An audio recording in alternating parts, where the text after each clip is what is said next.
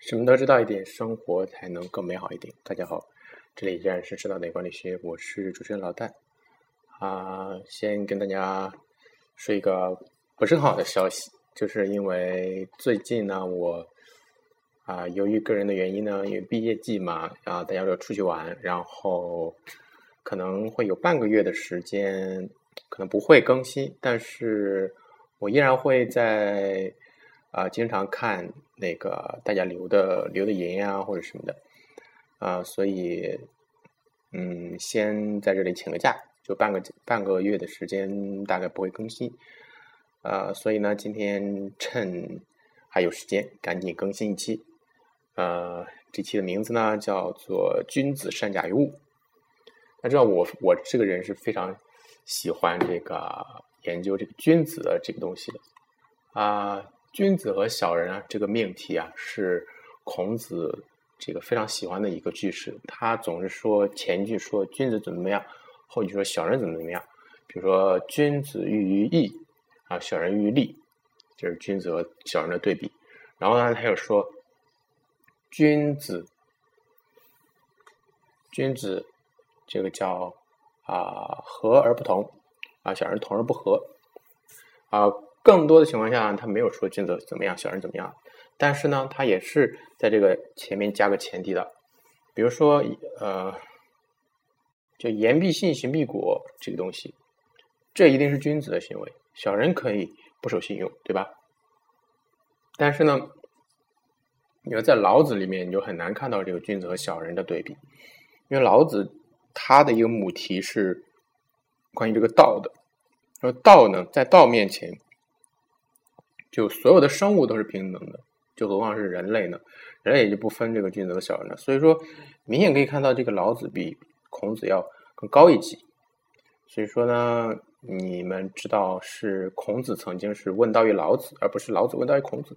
当然有一个原因是老子他的年龄大一点嘛。啊，按照古代这个尊老的这个传统啊，孔子去问道老子也是应该的。但是从他这个思想的层次上，孔子也明显啊，老子要明显要高于孔子的，所以说孔子问道于老子是理所应当的事情啊。今天呢，我们讲的这个话题呢，叫做“君子慎假于物”。就“慎假于物”的那个原文呢，来自于啊，大家都知道，来自于这个荀子的《劝学篇》。当时的高中的课文里面也有，大家应该都背过。这个叫“君子慎假于物”，啊，而性非异也，善假于物也。就是说，君子并并不是说天生有什么意志，只不过是他比较能够善于借助外部的力量来成就自己。但是呢，这一个仅仅是对他的一个粗浅的一个理解。其实，呃，这是我认为这个君子善解物的重点呢。我们应该不要在重，不要在那个功利的物的上面，而在于假，就是借助这个东西。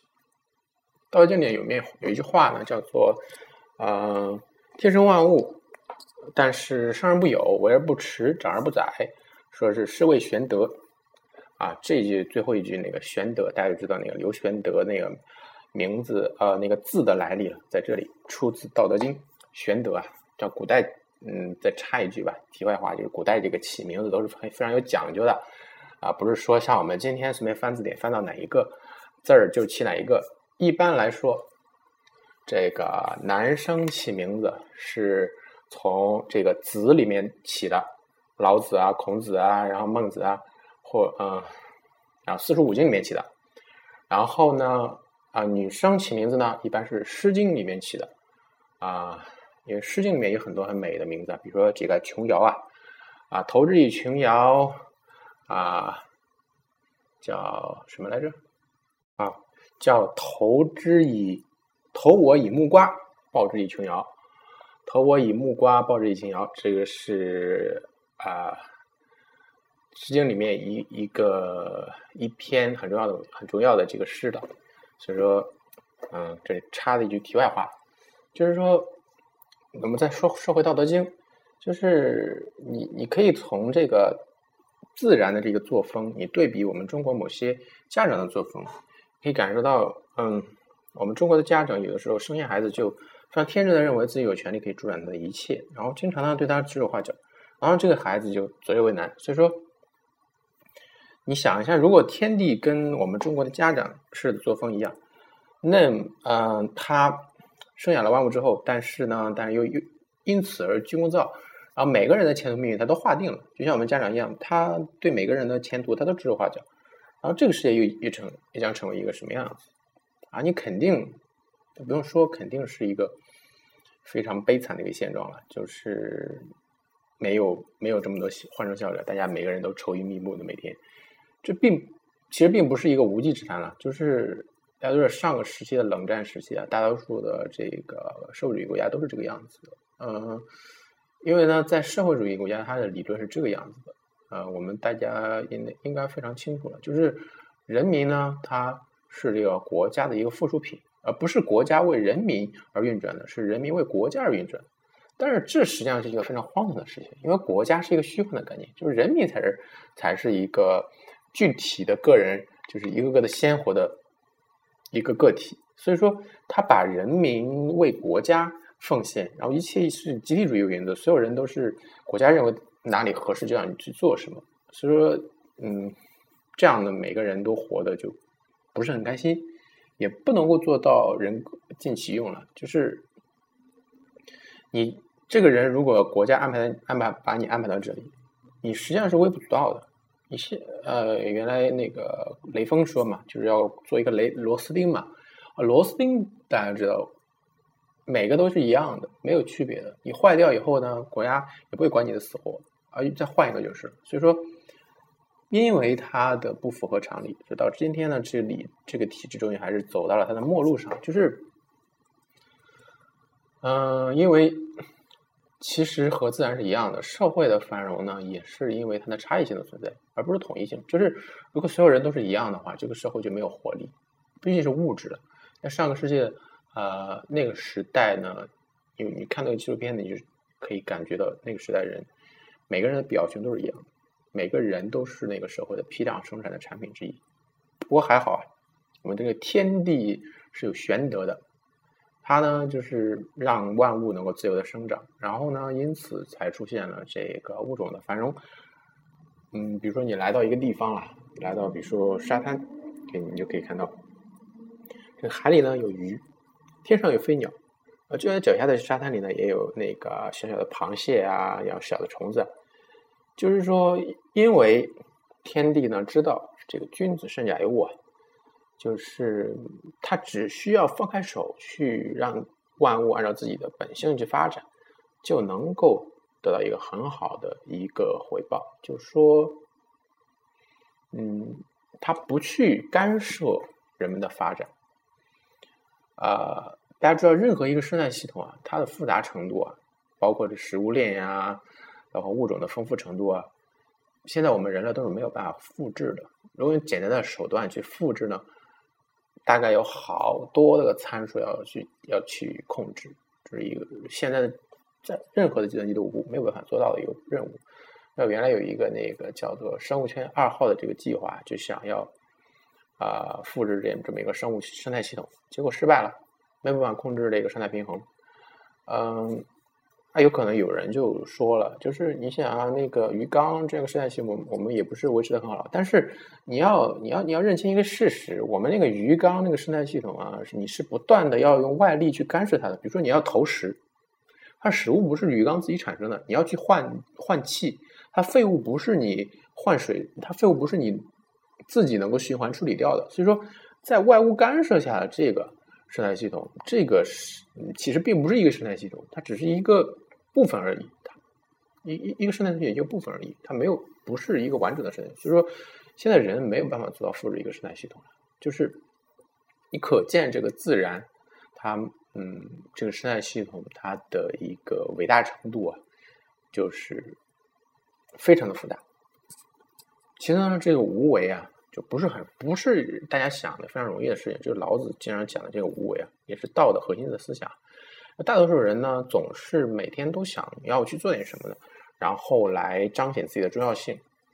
啊，你不去做，反而比做有的时候更难。比如说，我们以这个养花为例吧。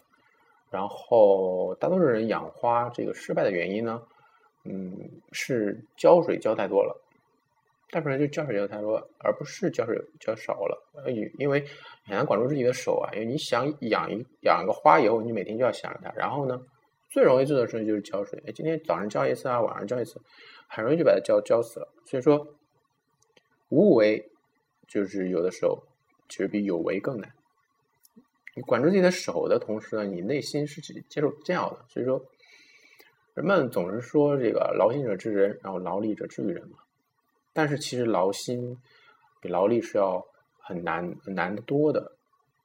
嗯，所以说大家也不用再去质疑为什么很多的高管拿高工资。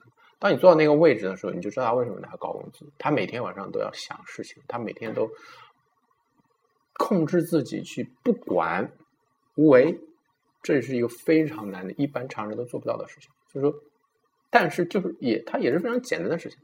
有时候大多数人，你只要 let it go，然后 let it be，就是顺应自然的发展，就就能接受到一个很好的、很好的结果。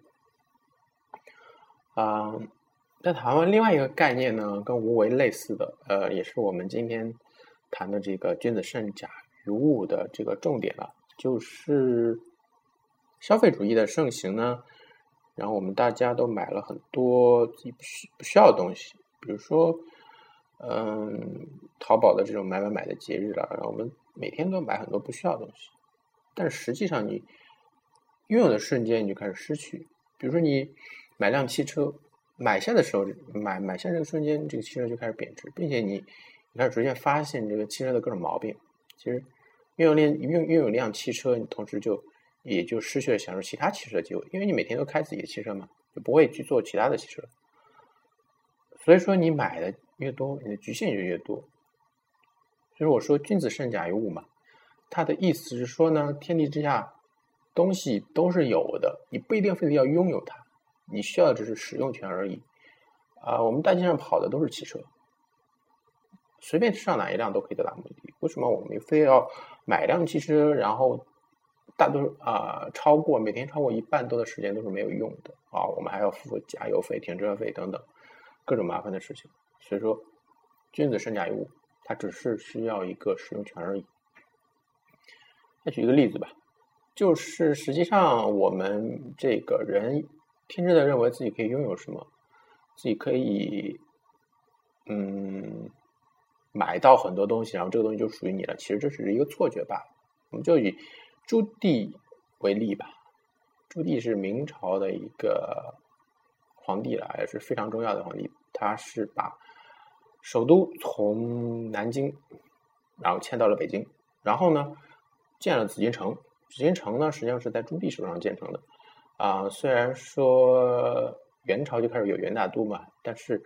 它的整体的框架还是在朱棣时靠建设完成的，所以说呢，但是你们今天有谁可以说这个紫禁城是属于朱棣的呢？是吧？每我相信每个住进紫禁城的皇帝，他都会有一个错觉，就是认为这个紫禁城是属于他的。你是紫禁城了，江山都是属于他的，但是实际上，我们别说是江山了，就是他坐下的每个椅子，他手中的每一个玩物。现在不都是好好的搁在博物馆里吗？又哪一个东西又真的属于他们的呢？对吧？所以说，拥有这个概念实际上是一个错觉，是一个错觉。虽虽然说物权这个概念的产生原始社会进入到现代社会一个标志，因为你有物权了，你就可以开始囤积东西，你就可以呃生产更多你不需要的东西，这是人类一个发展的一个动力，我们这个是要肯定的。但是。我们不能否否定的是，这个物权本质是一个错觉。人们以为自己可以真的拥有，但是其实你不可以拥有东西。人生都只不过百年，你什么东西你都带不走，对吧？所以说，除了能够向同伴炫耀之外，多余的物质是非常没有用的一个东西。我们我们这个举一个非常简单的例子：，我每每天每个人都要吃饭。但是今天我们已经没有人感觉我们需要有一块田来保证我们不会饿肚子，对吧？但是呢，这样一个概念啊，不好意思啊，呃，这样一个概念在实际上在一百多年之前，民国时期吧，就是买田的这个概念在中国人心目中还是非常盛行的，就是买田才能够有个安全感吧，和今天买房实际上是一样的。现在我们看来买田是很迂腐、可非常可笑的啊！你不用买一个田啊，啊，超市里全是米啊，对吧？你不会说饿肚子啊，哪一天也不会没有米，对吧？但是那个时候的人就以为我必须有一个田，我才心安理得，就是市场上没有米的时候，我可以自己种，对吧？迂腐可笑，现在看起来迂腐可笑，但是同样用用这个标准来看看待我们今天买房的观念，你觉得买房？就很合理嘛，就比买田要合理很多嘛，对吧？啊，OK，我们今天就谈到这里，叫“君子善假于物”，大家记住这句话。OK，下期再见。